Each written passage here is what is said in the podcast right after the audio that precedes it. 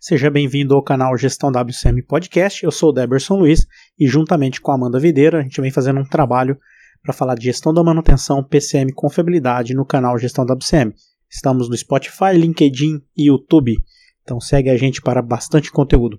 Hoje vamos falar de erros comuns ao se fazer uma análise de causa raiz, a famosa RCA. Vou falar aqui de quatro erros que eu vejo muito, tanto eu quanto a Amanda, e vamos falar do que acontece e o que você deveria fazer. Então, o primeiro erro, muito comum, muito comum, é você fazer uma reunião multidisciplinar para levantamento de ideias, famoso brainstorming. O nome é bonito, eu concordo, e a reunião pode ser feita, porém, temos que ter algumas ressalvas.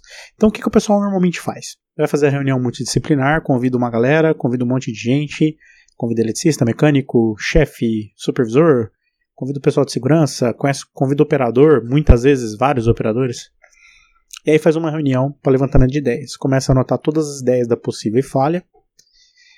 E depois faz uma priorização para decidir qual é a mais provável. Qual é o grande erro aqui? As evidências ficam em segundo lugar.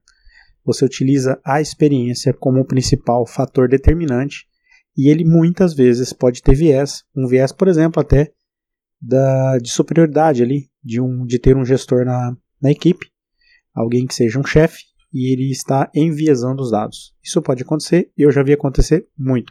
Então, isso é um erro grande e muito comum. Quando você faz isso, você acaba não dando a devida importância para a evidência. A evidência, nós temos uma live que a gente fez com um convidado, Lázaro Silva, um engenheiro que fez dezenas de análises de causa raiz, que ele fala muito sobre isso, está no nosso canal do YouTube que ele fala sobre a importância das evidências e dá alguns exemplos lá de análise. Bom, segundo erro muito comum é criar um plano de ação gigante. Então você faz uma análise, encontra as causas e mesmo assim começa a fazer um plano de ação gigante com diversas dezenas de possibilidades e ações. Isso muitas vezes feito porque um superior ou alguém que está ali no comando quer que tenha muitas ações, né? Ou por desconhecimento do próprio engenheiro de manutenção ou de confiabilidade, ou gestor que esteja fazendo essa análise, muitas vezes por desconhecimento, ele acaba criando um plano enorme porque ele quer tentar cercar ao máximo a falha. Então, normalmente, não estou falando aqui que é uma regra, mas é uma probabilidade muito alta quando você pega um plano de ação com mais de 5, 6, já vi planos com 10, 12, 15 ações, a probabilidade desse, dessa análise estar mal feita ou, ou não ter chegado à causa raiz é muito grande. Então fica a dica, quando você bater o olho no plano de ação, ele não pode ser muito grande. E quando ele for, é porque realmente você não chegou. Eu já participei de análises que a gente não chegou na causa raiz. Isso acontece. São raras, né? Eu posso falar que nos últimos dois anos eu participei no mínimo da aprovação de em torno de 200 análises. E dessas eu posso dizer que 5 10 no máximo, não chegaram a uma causa raiz. E a maioria, grande sua maioria, acima de 90 a 95%, você acaba evitando a reincidência. Até dessas que você acaba tendo um plano um pouco mais genérico.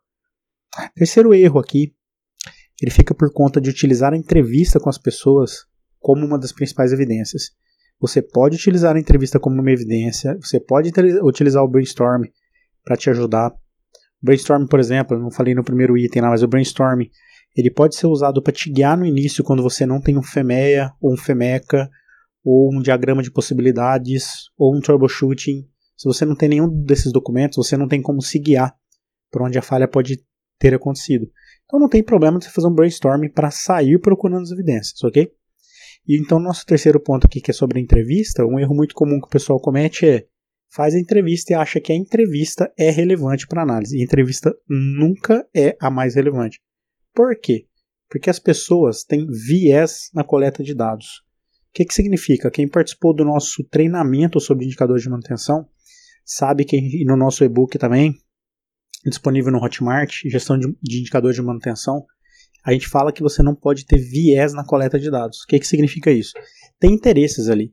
Quando você vai entrevistar um operador, ele tem medo, ele tem dúvida, ele tem incerteza. Muitas vezes você é agressivo da forma que você fala, Muitas vezes o chefe dele é um cara um pouco mais autoritário, um cara que não é muito aberto para novas ideias, ele não vai querer ouvir um, um problema, não vai querer ouvir que a equipe dele errou.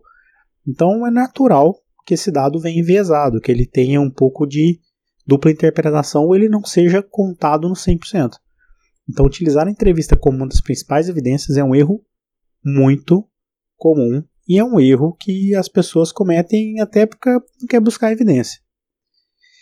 O último ponto aqui dos erros comuns é a falta de ir ao campo quando acontece uma falha, que japoneses chamam de gemba, que é você ir até o local onde as coisas estão acontecendo. Quando tem uma falha, você tem que criar os gatilhos. Gatilho é já falamos disso, a gente tem alguns vídeos no nosso canal do YouTube que a gente fala sobre isso, algumas lives também, de análise de falha. Gatilho é todo evento que quando acontece, então, por exemplo, um evento, uma parada de um sistema crítico por mais de 8 horas, por exemplo.